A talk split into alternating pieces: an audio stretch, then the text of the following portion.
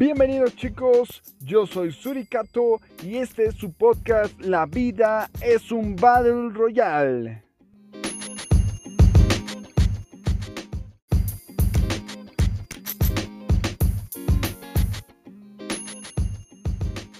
El episodio de hoy es cómo tener el mejor squad.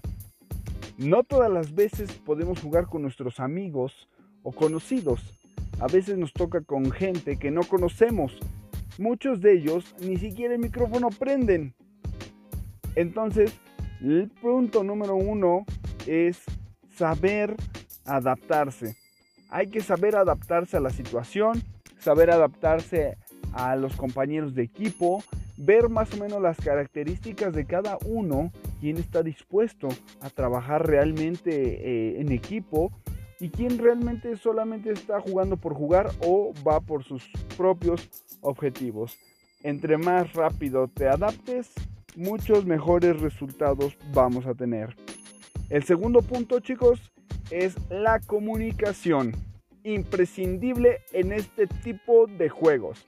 Si ustedes no se saben comunicar, si ustedes no saben a dónde decir, eh, dónde va a estar el enemigo o hacia dónde nos vamos a dirigir, pues básicamente cada quien va a estar por su lado y un equipo dividido es muy fácil de que se lo quiebren. Entonces permanezcan unidos chicos. Y el tercer punto, el tercer punto, trabajo en equipo. Dicen por ahí, si no somos machos, pues somos muchos. Todos yendo hacia un objetivo es muchísimo más fácil de conseguirlo. Esto lo vamos a pasar a nuestra vida real. Señores, tienen que escoger con quién van a trabajar.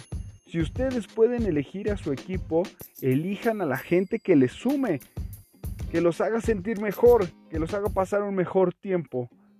Pero si por otro lado ustedes no pueden controlar quién va a estar trabajando con ustedes, deben de adaptarse.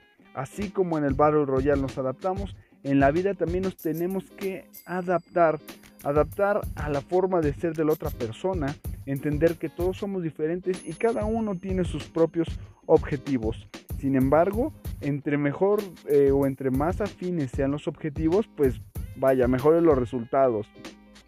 La comunicación en la vida real es algo importante tanto comunicarte para eh, decir algo que no te gusta, como para comunicarte y hacer valer tu trabajo, tu labor en un equipo, tu labor en la escuela o en donde quiera que te encuentres.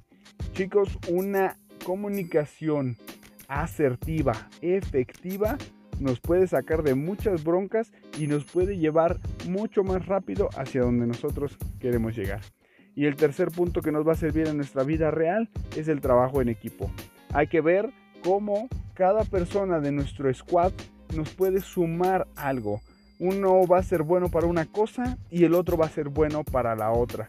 Pero juntos, haciendo un gran eh, equipo, se puede lograr muchísimo más que haciéndolo solo. Pues este es el episodio de hoy.